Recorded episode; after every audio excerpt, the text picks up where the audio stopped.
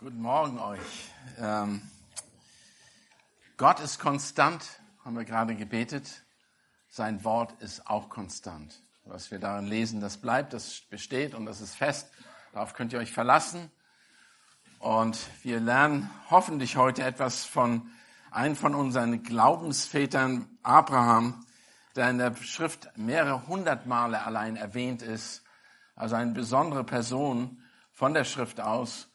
Und in dem Text, den ich vorbereitet habe, war erst, dachte ich, Hebräer, gehe ich weiter, elf, die Glaubenshelden, dazu gehört Abraham definitiv, er wird sehr viel erwähnt da drin.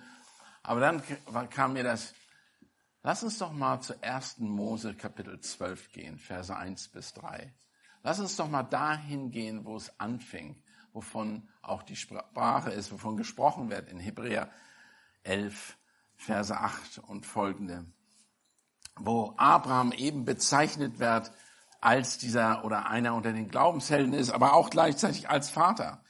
Und da steht Folgendes. Der Herr aber hatte zu Abraham gesprochen, geh hinaus aus deinem Land, aus dem Land der Verwandtschaft und aus dem Haus deines Vaters in das Land, das ich dir zeigen werde. Und ich will zu einem großen Volk machen und ich will dich segnen und deinen Namen groß machen und du sollst ein, ein Segen sein.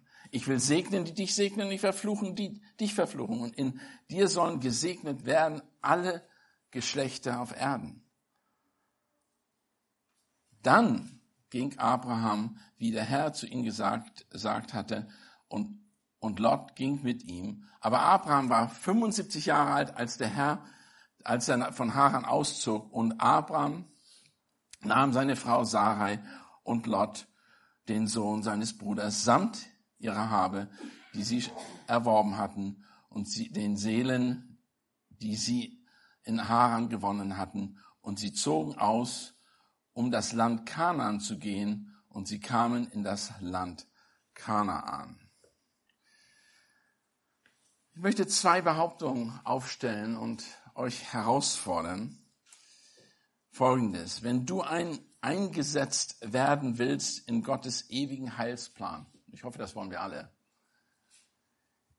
dann erwartet Gott zwei Dinge von dir.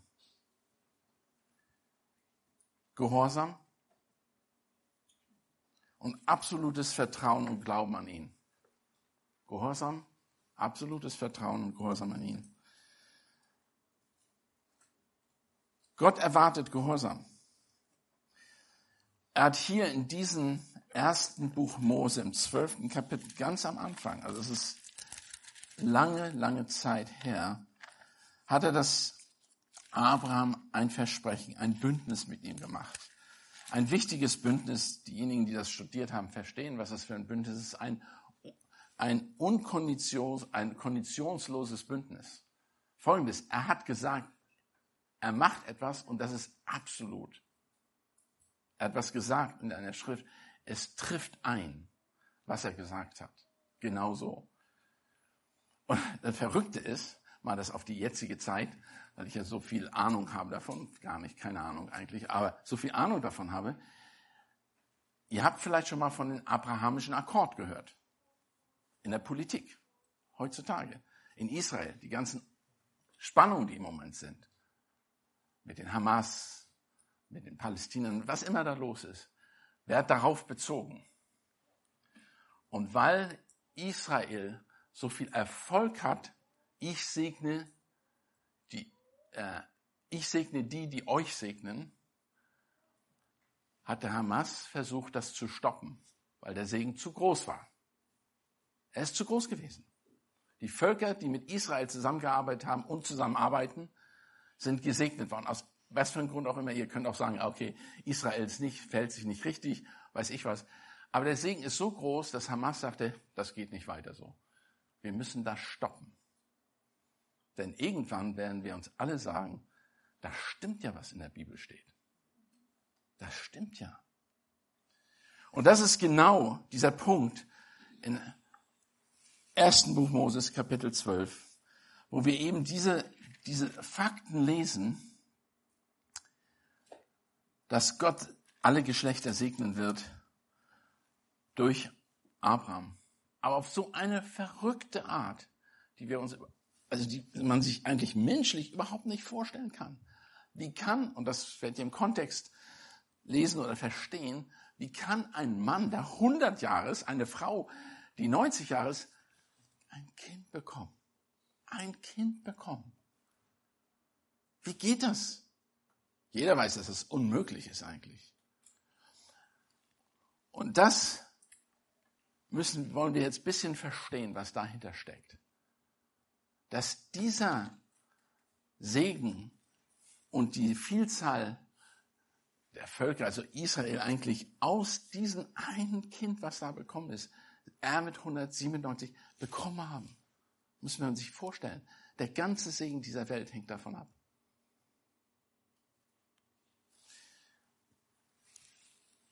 Abraham hatte Ur verlassen, als er 75 Jahre alt war.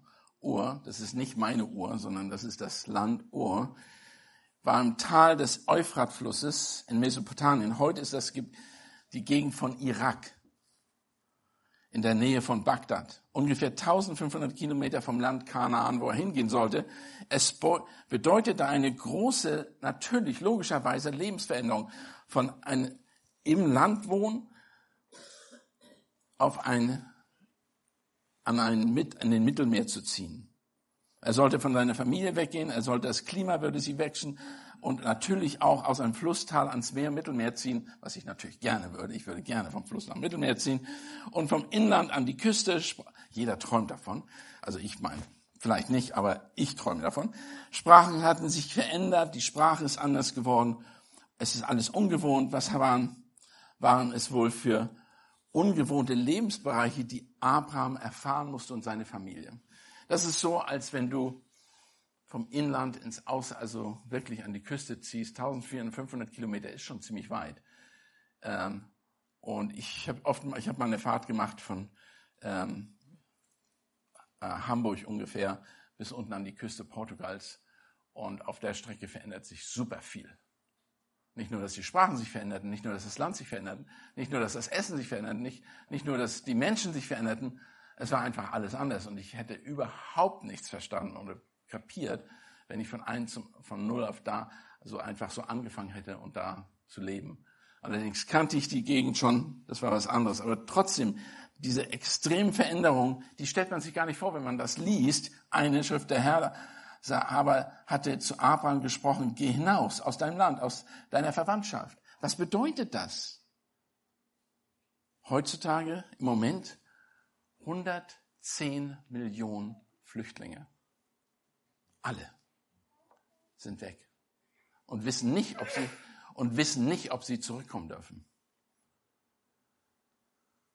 Ich höre immer wieder Zeugnisse von Leuten und ich habe gerade von einer Menschengruppe ge gehört, die aus einem Land wegziehen musste, die ich noch nicht mal kannte. Ich kannte das nicht.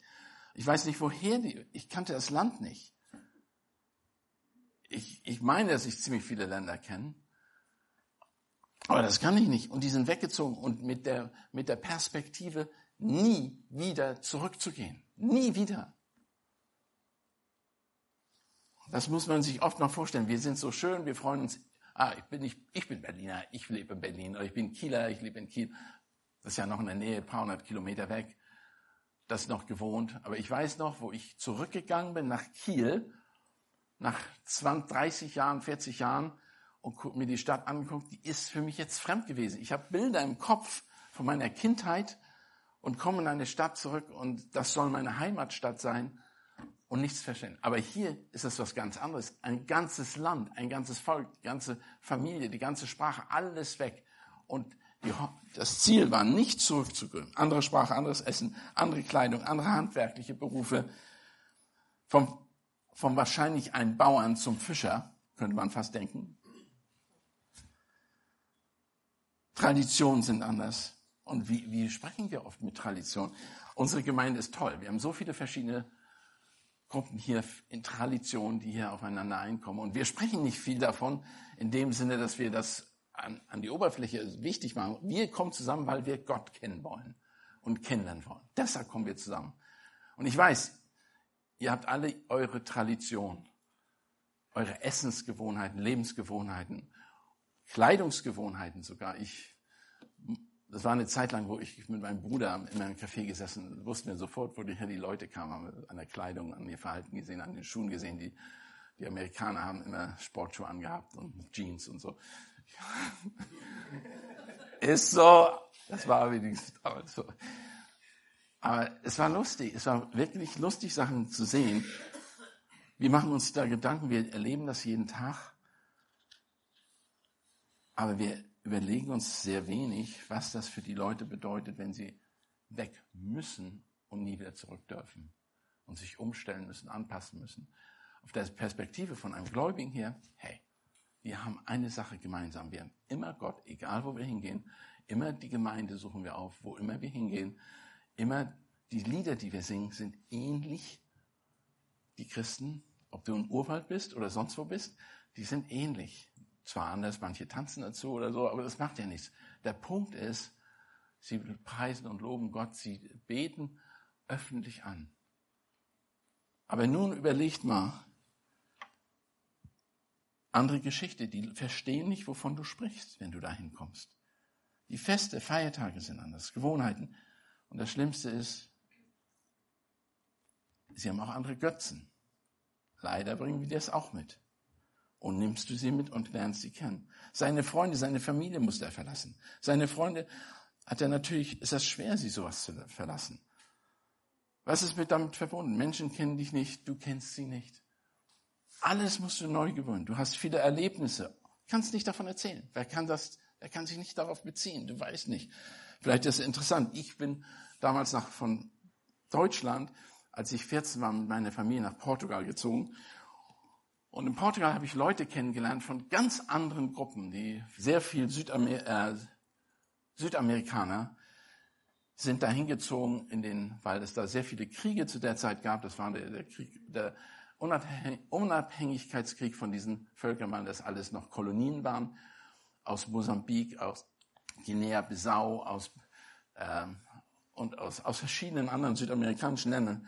Und somit sind die, sind davon geflüchtet, sind nach Portugal reingekommen und dann haben wir, hat man sich kennengelernt als Teenager, Jugendliche, hast du die kennengelernt, die Leute. Und die haben dir erzählt und das von ihrem Leben erzählt und sagte, ey, das möchte ich auch erleben. Leute haben mir, mir erzählt von Peru und was da alles war. Und ich sagte, das gibt's ja gar nicht. Das gibt, ich wollte es kennenlernen. Aber nun kommst du in so ein Land als Peruaner oder kommst du hierher und erzählst was und keiner versteht dich. Du baust alles von Null wieder auf. Alle Beziehungen. In der Schule, in die Schule musst du gehen, auf einmal eine andere Sprache. Wir konnten kein Portugiesisch, wir mussten Portugiesisch lernen. Und wir haben uns als Ausländer gefühlt. Also ich bin weggelaufen aus der Schule. Mein Bruder und ich, wir sind abgehauen. Und das ist genau, wovon wir spricht. Wir haben andere Dialekte. Einfach die Gewohnheiten verlassen andere Autoritäten. Wie bauen wir Freundschaften dann auf? Und für wen? Hier ist die Möglichkeit, wenn man irgendwo weggeht. Warum hat Gott Abraham weggeholt? Er wollte aus ihm ein neues Volk machen, das sich nur auf ihn konzentriert, auf Gott konzentriert. Er wollte, dass Abraham begreift, ich bin der Anhaltspunkt, nicht irgendwas anderes. Ich möchte angebetet werden. Die einzige Konstante ist Gott. Leute, Gläubige, das ist auch für uns der Fall. Wir versuchen uns oft an säkularen, anderen Dingen festzuhalten, an materiellen, das geistliche Leben wird oft als nicht real dargestellt, aber es ist realer als alles andere. Alle die Dinge, die wir uns festhalten, die Gewohnheiten, die wir haben, das ist im Grunde Gnade, dass wir die überhaupt haben dürfen. Oder ist auch etwas, was uns ablenkt von der Wahrheit. Ich weiß, wie schwer es ist, sich an eine Schule zu gewöhnen, wenn man in einen neuen Unterricht kommt, an eine neue Schule. Ich musste so oft die Schule wechseln. Alle paar Jahre. Als Kind fühlte ich mich total daneben. Nicht die richtige Kleidung angehabt, nicht die richtigen Sachen gesagt. Dann hat man vielleicht ein Auge auf eine Person geworfen, der man vielleicht eine Freundschaft anfängt, dann hat man festgestellt, das geht überhaupt nicht. Alles anders. Er wollte, Gott wollte in dieser Situation Abraham wirklich rausreißen, damit er erkennt, wer er ist. Wenn du in eine neue Umgebung kommst, musst du erstmal beobachten und richtig interpretieren. Das ist wie ein Maler, der ein Bild malt, guckt sich das an und versucht das alles zu malen. Es wird flach, nichts zu aussagen. Ein guter Maler kriegt die Tiefen und alles mit rein, die Farben, die Konsistenz. Das ist unglaublich. Ein guter Maler, was da alles kann. Wenn ihr euch mal Rembrandt anguckt, der hat, der hat ein Bild gemalt, da ist die Beleuchtung von der Morgenperspektive und von der Abendperspektive gleichzeitig drin. Und Leute, die Fotografen, die das studiert haben, haben gesagt, das ist ja unwahrscheinlich. Der Typ hat ja eine Wahnsinnsperspektiven gehabt. Und genau so ist das, wenn du in ein Land kommst, du musst erstmal verstehen, was vor sich geht. Du musst Vertrauen zu den Menschen haben. Ich, Istanbul, Türkei, versuche ich eine neue Arbeit aufzubauen. Fahre monatlich da, nicht monatlich, alle zwei Monate bin, sind nicht da und wir bauen das auf, arbeiten da bereits. Wie kriege ich Kontakt zu den Menschen? Ich kann kein Türkisch. Ich bin da nicht aufgewachsen. Aber ich habe Hunger. Leute, ich liebe es zu essen. Und weißt du, was ich sage? Ich gehe zu, bin zu denen hingegangen und habe gesagt, du nimmst mich mit zu den Plätzen, wo du hingehst und isst. Ich möchte das lieben, was ihr lebt, was ihr mögt. Und auf einmal, ja, und die wollen dir das vorstellen und gehen da wirklich hin. Und wir haben in kleinen Restaurants gegessen, was nicht teuer war in dem Fall. Und ihren Getränke getrunken, das Ei, also dieses Ei da. Und wir haben, also weiß ich was alles gegessen. Und dann sind wir in Gespräche gekommen. Dann haben die erzählt, wie die dazu gekommen sind. Aber du musst, das alles fehlt, wenn du das ganze Land, alles verlassen musst, wenn du einer bist, ein Flüchtling bist, aber hoffentlich nie ein Flüchtling bist von Gott. Weil das ist die, die einzige Konsistente, die er da hat. Du musst lernen zuzuhören, zu beobachten, Interesse an Menschen zu, zu entwickeln, Bereitschaft, sich zu öffnen, selber offen zu sein. Und du hast Angst, wenn du schon mal verletzt worden bist, hast du Angst davor. Du willst den Leuten nicht, du willst dich nicht öffnen. Ich weiß, wie wir immer Angst hatten zu, äh, als Familie. Ich musste in Portugal, in Frankreich, in England, denn auch jetzt in Istanbul und anderen Ländern Amerika musste ich immer zu den Ämtern hin, um zu sagen, wer ich bin. Musste Papiere bekommen. Und man wird nicht behandelt, als wenn man der oh, toller Gast, wir lieben die Ausländer. Das ist nicht so. Ich habe Streitigkeiten auf den Ämtern erlebt zwischen den verschiedenen Kulturgruppen. Und all die ganzen Sachen, du fühlst dich wirklich wie nichts. Keine Rechte, gar nichts. Und da ist Abraham eben hingegangen. Er ist von Ur weggezogen und mit der Freund, mit, mit seiner Familie. Er war 75 Jahre, musste sich wieder von neuem das Leben anderer Menschen einbringen. Heute wäre das unsere, unser Rentenalter, wo die Menschen in Ruhe haben, die Ruhe haben wollen und sich in Gewohnheiten zurücklehnen möchten. In dieser Zeit hat Abraham nicht nur eine neue Beziehung mit den Menschen in Kanaan begonnen, sondern auch mit Gott selber. Er konnte das alles machen, absolute Überzeugung, weil er Gott kannte, weil er eine Beziehung zu Gott hatte. Und wisst ihr was? Wo ist Gott, wo, wofür ist Abraham bekannt? Als Freund Gottes. Dreimal in der Bibel wird er gesagt, er ist mein Freund. Er ist ein Freund Gottes. Das hat ihn ausgezeichnet. Würdet ihr euch als Freunde Gottes bezeichnen? Kennt ihr Gott so gut, dass ihr, dass er alles von euch, ich nein, nehme an, er weiß alles von euch, aber dass ihr auch alles von ihm wisst, was in der Schrift steht? Und das ist genau der Punkt. In 2. Chronik 20,7 hast du unseren Gott, die Einwohner deines Landes vor dem, deinem Volk Israel vertrieben und hast es den Samen Abraham deines Freundes gegeben auf ewige Zeiten. Jesaja 41,8. Du aber, Israel, mein Knecht, Jakob, mein Auserwählter, du Same Abrahams meines Freundes. Jakobus 2,23. Und so erfüllt sich die Schrift, die da spricht, Abraham hat Gott geglaubt und war und wurde in Gerechtigkeit gerechnet, der ist Freund Gottes genannt worden. Ich fordere euch einmal heraus, einfach zu überlegen, wie würde sich euch Gott benennen? Seid ihr Freunde Gottes, Jesu? Kennt ihr ihn so gut? Denn ich sage euch jetzt schon, ohne dass ich jetzt Prophezeiung, prophetisch werde, die Schrift sagt es, das ist unser einziger Anhaltspunkt, unser einziger Halt in dieser Welt. Was da in Israel passiert ist und was in Ukraine passiert, in Europa oder in der Nähe von Europa sozusagen, was da passiert ist, kann überall passieren, jederzeit. Und die Schrift sagt sogar, dass es passieren wird. Es gibt nicht nur 110 Millionen Menschen, die auf der Flucht sind, es gibt auch 110 Kriege im Moment, Auseinandersetzungen. Ich will nicht alles von schwarz, ich will nicht alles schwarz malen, das ist es nicht.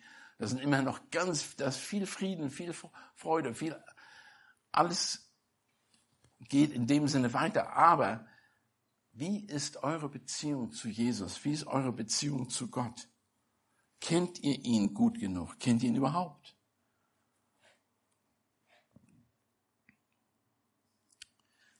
Wisst ihr, wenn ihr ein Fremde seid, was das bedeutet? Und ich glaube, wir als Berliner oder als Deutsche, wir sind es verantwortlich, unsere Türen und Tore aufzumachen für Flüchtlinge. Wir waren nach dem Zweiten Weltkrieg alle flüchtig. Physisch gedenkt, gedacht. Wir sind sowieso Flüchtlinge auf dieser Erde. Wir sind nur vorübergehend hier. Aber wir haben ein weiteres Verantwortung als Deutsche. Aber das ist natürlich nicht nur Deutsche, es sind viele andere Länder. Aber wir als Deutsche, die wir äh, den Krieg verloren haben und von den anderen mehr oder weniger nach dem Krieg ernährt worden sind, dass wir das auch den anderen zukommen lassen. Ich habe darüber mal gepredigt in Amerika. War, wurde nicht immer verstanden. habe ich aber gesagt, Leute, als Christen, wer sind wir denn? Wir sind doch nur für eine kurze Zeit hier. Wir sind Flüchtlinge. Wir sind diejenigen, die Gott, die von Gott leben und durch Gott leben. Und deshalb ist das so wichtig, darüber nachzudenken.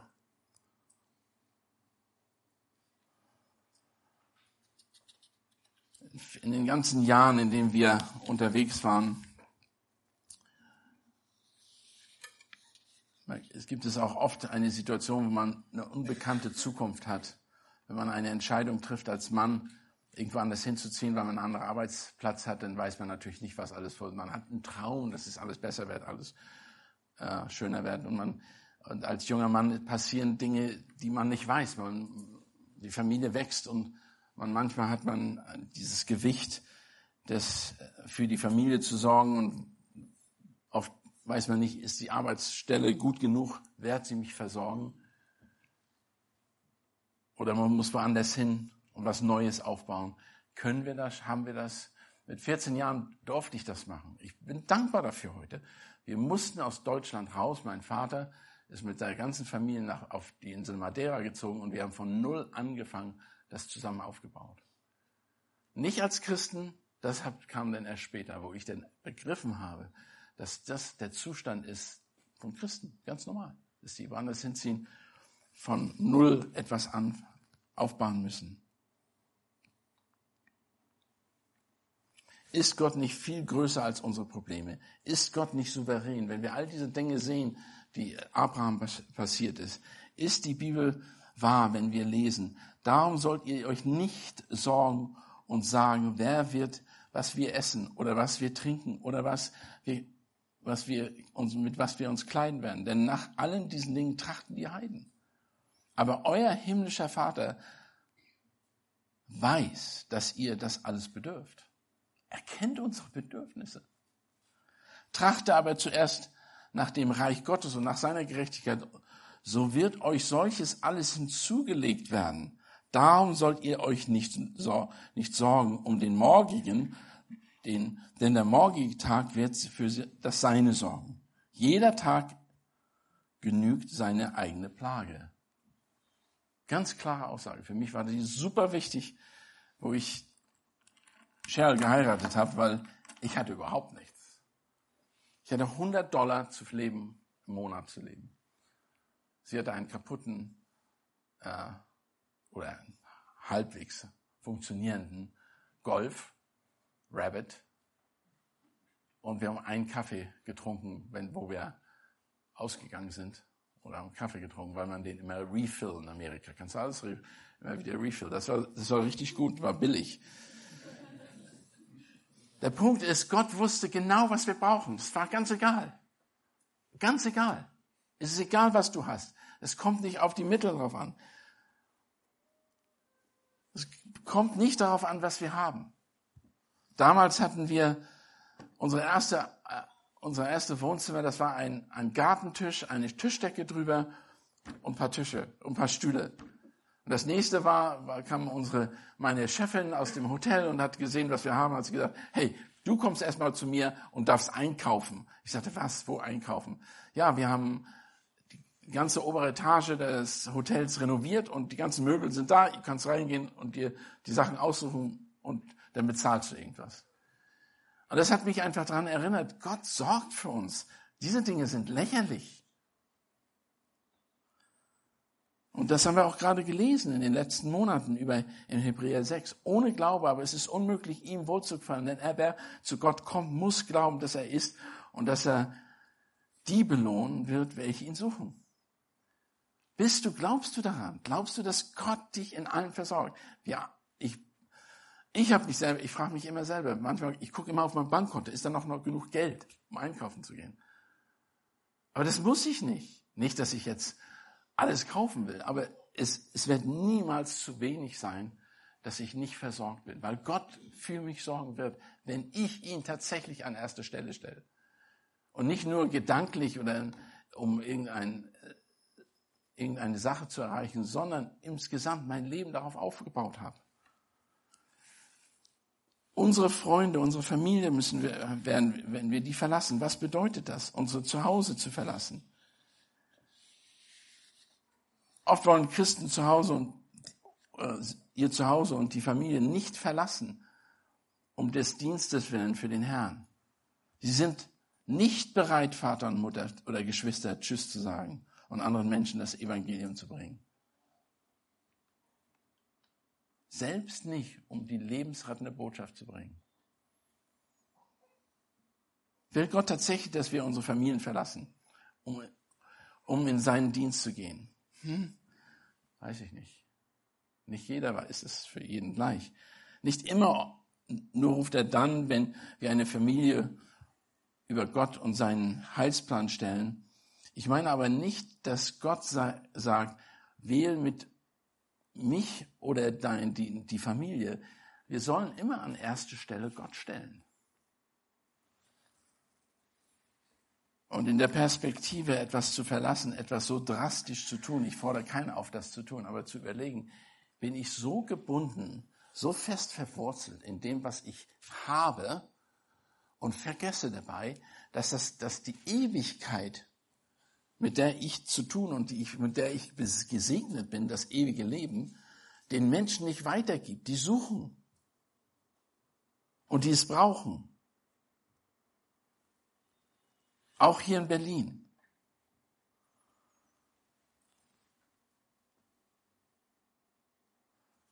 Wichtig ist, wenn Gott uns beruft, und er hat alle berufen als Christen zum Glauben,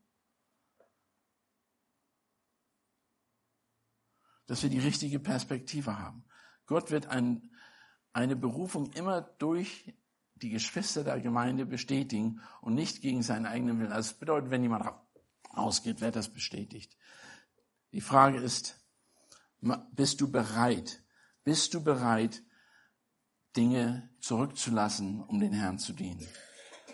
Und darum geht das nicht an erster Stelle. Es geht aber an erster Stelle, diese, diese Herzenseinstellung ist, wirklich den Herrn an erster Stelle zu stellen. Das bedeutet vielleicht auch an der Arbeit nicht Angst zu haben und Angst zu haben davon, äh, schlecht dazustehen und ihm zu bekennen. Oder in der Schule auch zu sagen, im Unterricht, Erdkundeunterricht oder sonstigen Unterricht, wo man ganz klar etwas gesagt worden ist gegen Gott und gegen die, die Schrift, was die Schrift sagt, wo man sagt, halt mal, aber in der Schrift steht. Ich weiß, und manchmal ist uns, sind solche Sachen uns peinlich, aber das ist genau, wo wir hin müssen. Wir müssen feststehen für den Herrn. Jesus hat selber gesagt, Jesus wusste, wo das Problem war. Deshalb sagte er auch, wer mich nicht mehr liebt, ist mir meiner nicht wert. Er wusste, dass die Liebe so weit gehen muss, dass man die Sachen, die man, auf die man vertraut, die liebenswert sind sozusagen, dass man die hinter sich lässt und ihn an erster Stelle stellt. Und er sagt das ganz drastisch natürlich. Wer Vater und Mutter nicht mehr liebt als mich, der ist meiner nicht wert. Das hört sich brutal an. Und wer seinen Sohn oder Tochter mehr liebt als mich, ist meiner nicht wert. Das Wichtige ist, die richtige Einstellung zu Gott zu haben und deine Familie und Freunde treu dem Evangelium preiszugeben, also sprich das Evangelium zu erzählen. Deshalb steht auch in Hebräer 11, Vers 1, ist aber der Glaube ein Beharren auf dem, was man hofft, ein Überzeugtsein von Tatsachen, die man nicht sieht. Wir sprechen im Grunde genommen von Jesus Christus, den wir ja nicht sehen, aber er ist für uns einfach Realität.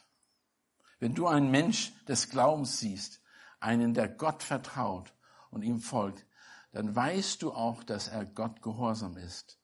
Gehorsam und Vertrauen auf Gott gehören zusammen. Das ist ganz einfach. Wenn du einen gläubigen Christ siehst, dann glaubt er das hier. Alles, was da drin steht. Und er versucht zu verstehen, wenn er etwas nicht verstanden hat, kann er das, wie kann er das verstehen? Was ist der Kontext dessen Ganzen? Warum steht das da?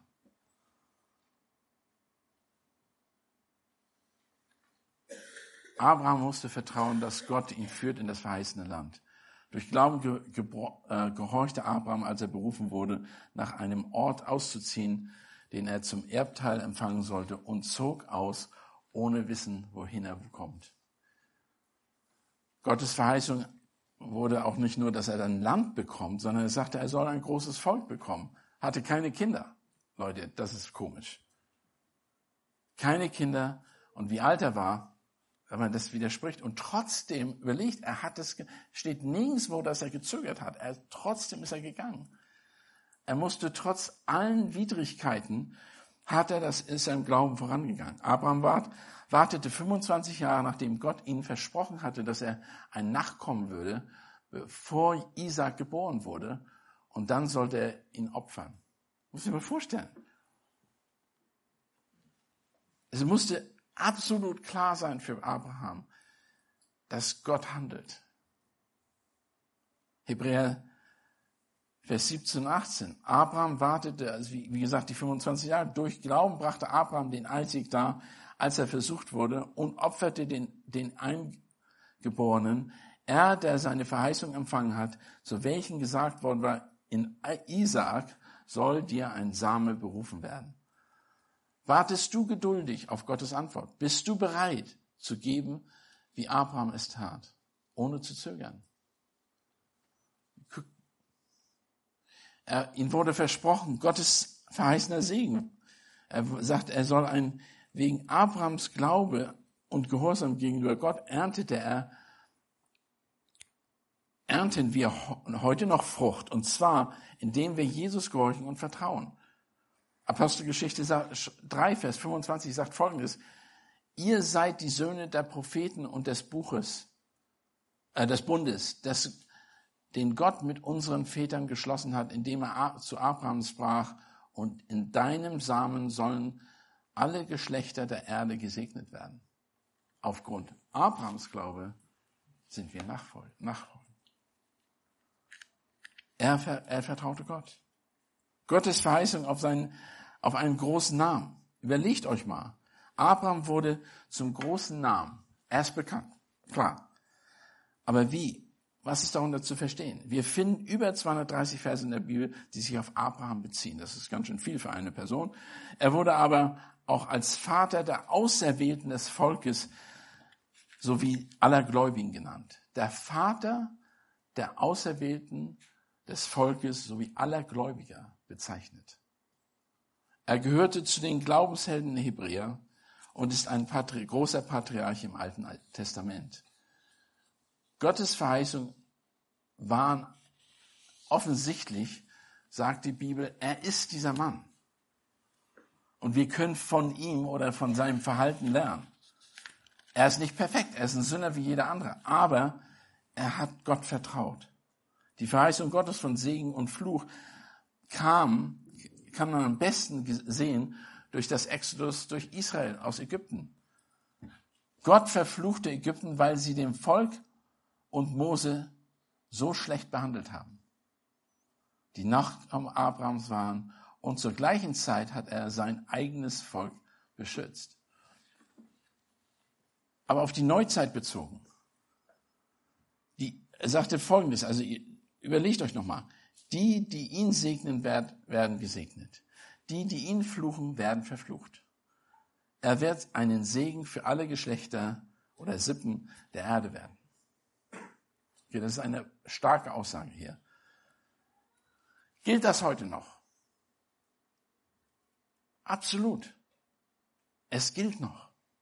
In Galater 3, Vers 8, Neues Testament, da ist nun die Schrift voraussah, dass Gott die Heiden aus Glauben rechtfertigen würde, hat sie dem Abraham zum Voraus das Evangelium verkündet, verkündet und hört mal auf, das hört zu. In dir sollen alle Völker gesegnet werden. Galater 3,8. Kann das sein, dass Gott den Plan hatte, den Heilsplan, und schon in 1. Mose 12 deutlich machte, was passieren wird? Nicht die Details, aber was passieren wird. Und es ist passiert. Wir, die Gemeinde Eckstein, ist gesegnet durch Jesus Christus, der durch Abraham und wie verheißen war, gekommen ist. In 2. Timotheus wissen wir auch das Herz Gottes, welcher will, dass alle Menschen gerettet werden und zur Erkenntnis der Wahrheit kommen. Das bedeutet also nicht nur die wenigen, sondern eigentlich alle, die offen die Möglichkeit haben. Und wir wissen schon, wie es ausgehen wird. Das ist das Verrückte an der ganzen Sache. Wir wissen schon den Segen, der kommen wird. Das ist das Perplexe. Und trotzdem leben wir oft so, als wenn wir Gott nicht so vertrauen und glauben, wie wir es in Abraham leben, erlebt haben oder gesehen oder gelesen haben. Offenbarung 7, Vers 9 bis 12. Danach sah ich, und siehe, eine große Schar, die niemand zählen konnte, aus allen Nationen und allen Stämmen, allen Völkern allen und Zungen, die standen vor dem Thron und vor dem Lamm, angetan mit weißen Kleidern, an Palmen und Palmen in ihren Händen. Und sie riefen mit lauter Stimme und sprachen, das Heil steht bei unserem Gott, der auf dem Thron sitzt, und bei dem Lamm, und bei dem Lamm und allen Engeln standen rings um den Thron und um, und um die Ältesten und die vier lebendigen Wesen und fielen vor dem Thron auf das Angesicht und beteten Gott an und sprachen Amen, Lobpreis und Ruhm, Weisheit und Dank und Ehre, Macht, Stärke sei unserem Gott von Ewigkeit zu Ewigkeit. Das sind die Folgen Abrahams Vertrauen und Gehorsam Gott gegenüber. Das ist das, was Gott Und uns ist das schon gegeben, indem wir einfach sehen, wir können lesen und sehen, was das Resultat ist von unserem Vertrauen auf Gott und unserem Glauben. Gehorsam ist mehr ein bloß befolgte, Gehorsam ist oft als Schimpfwort, wird es oft benutzt, aber Gehorsam ist nicht nur Regel befolgen. Das ist das Resultat von einem lebendigen Glauben. Das Resultat ist, ich will gehorsam sein, weil ich weiß, was daraus passiert. Und ich möchte auch gehorsam sein. Nicht aus meiner eigenen Kraft, sondern aus der Kraft Jesu Christi, die er mir gegeben hat, indem ich glauben kann und ihm folge und dem Evangelium folge. Wir sind dem Herrn gegenüber. Wir glauben dem Wort Gottes und sind dem Wort Gottes gehorsam. Das nützt natürlich nichts, wenn du nur glaubst, aber nicht tust. Das ist hinfällig, bringt nichts. Aufgrund der Aufruf zum Gehorsam. Als gehorsame Kinder passt euch nicht den Begierden an, denn ihr für denen ihr früher in eurem Unwissenheit dientet, sondern wie der, welche euch berufen hat, heilig ist, sollt auch ihr heilig sein. 1. Petrus 1, Vers 14 und 15. Der Aufruf, des, den Gebot Gottes gehorsam zu sein, kommt aus einem inneren Verlangen, dem zu folgen, den wir lieben. Lasst mich kurz mal daran erinnern, wem wir aufgerufen sind zu gehorchen. Wisst ihr eigentlich, wen ihr gehorchen sollt und warum? Ich weiß, wenn, ich die, wenn, wenn wir unsere Kinder aufrufen, gehorsam zu sein, dann denken wir, äh, schon wieder so ein Zeug. Schon wieder müssen wir etwas tun, was, was ist das Positive daran? Wir müssen sie erinnern, warum sie gehorchen. Jesus, der Mensch, wurde in seiner Schöpfung kam, in seine Schöpfung, um sich uns mit uns zu identifizieren, dem gehorchen wir, der in seine Schöpfung kam. Jesus wurde für uns zur Sünde gemacht, in 1. Korinther 5, 21, damit wir gerecht würden, um erlöst zu werden. Deshalb sind wir gehorsam, weil er die Sünde auf sich genommen hat. Nicht, das ist nicht Gehorsam etwas Unmöglichen gegenüber. Jesu, Jesu hat sich sogar erniedrigt bis zum Tod am Kreuz, Philipper 2, Vers 8. Jesus hat uns sein kostbares Blut, hat uns mit seinem kostbaren Blut gekauft. Wir sind erlöst, befreit von der Sünde durch ihn. Das ist das. Was wir jetzt leben, leben wir, weil wir für uns, weil er für uns gestorben ist. Daran sollen wir unser Leben jetzt für ihn leben. Ein Austausch hat stattgefunden. Wir, die wir Sünder waren, sind der Sünde gestorben. In Jesus Christus sind wir gerecht gesprochen und leben jetzt für ihn. Also, wenn wir gerettet sind, dann leben wir jetzt in, jetzt in und für Christus, in und für Christus. Unser Leben ist sein Leben. Daher kann er auch sagen, was wir in der Schrift oder wie wir in der Schrift gehorsam sein sollen, leben wir, wir leben, um ihn zu verkündigen und ihn zu verherrlichen. Unser einziges Ziel, immer wieder, muss ich mich immer wieder daran erinnern, ist wirklich für ihn zu leben und durch unser Leben andere Menschen zu ihm zu führen. Und das haben gerade die Israeliten nicht getan. Nicht getan. Und eine der Konsequenzen war das Massaker gerade. Er hat das schon vorher gesagt, dass sowas passieren werde. Nicht, das ist nicht, dass sie es verdient haben von unserer Perspektive überhaupt nicht. Und wir haben auch nichts zu sagen. Wir sind nicht besser als die. Der Punkt ist aber, er sagt, ihr seid mein Volk.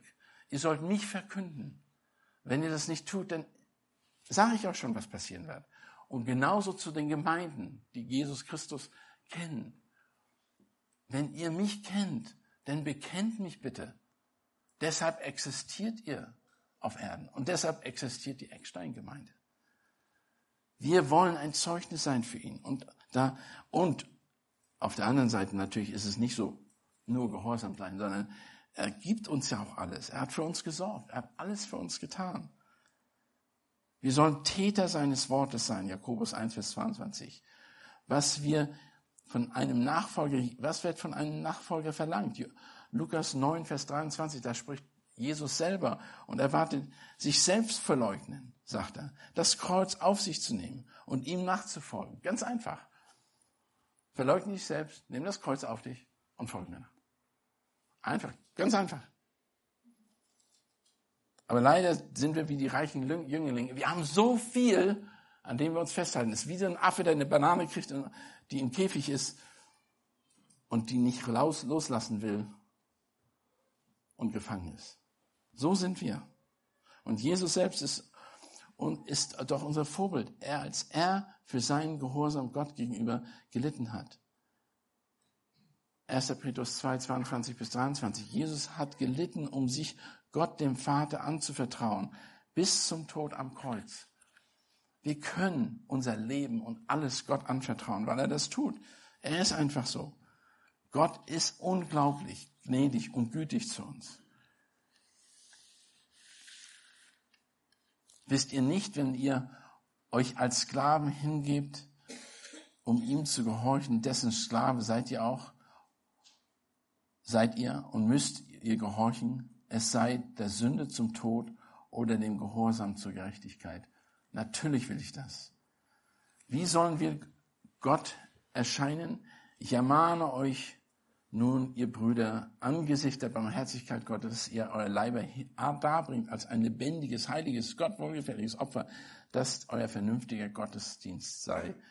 Das sind unsere Merkmale. So sind wir da. Und der ganze erste Johannesbrief zeigt, wie wir als Gläubige handeln, wie wir uns hingeben, wie wir uns, wie wir stehen. Das Evangelium, das, äh, das Johannesevangelium, so wie auch äh, der erste Johannesbrief macht deutlich, dass wir Menschen sind, die glauben, indem wir, wir bleiben in der Liebe Gottes. Wir, wir werden als Freunde bezeichnet, weil wir ihn lieben. Und wir lieben einander, weil wir eben den Herrn in uns haben, beziehungsweise weil wir Gott glauben. Mit anderen, mit wem oder mit was vergleicht Jesus einen Menschen, der das Wort hört und ihm gehorsam werdet? Ganz einfach. Als einen klugen Menschen bezeichnet er ihn. Einfach als einen klugen Menschen. Als einen klugen Menschen. Jemand, der den Herrn wirklich kennt.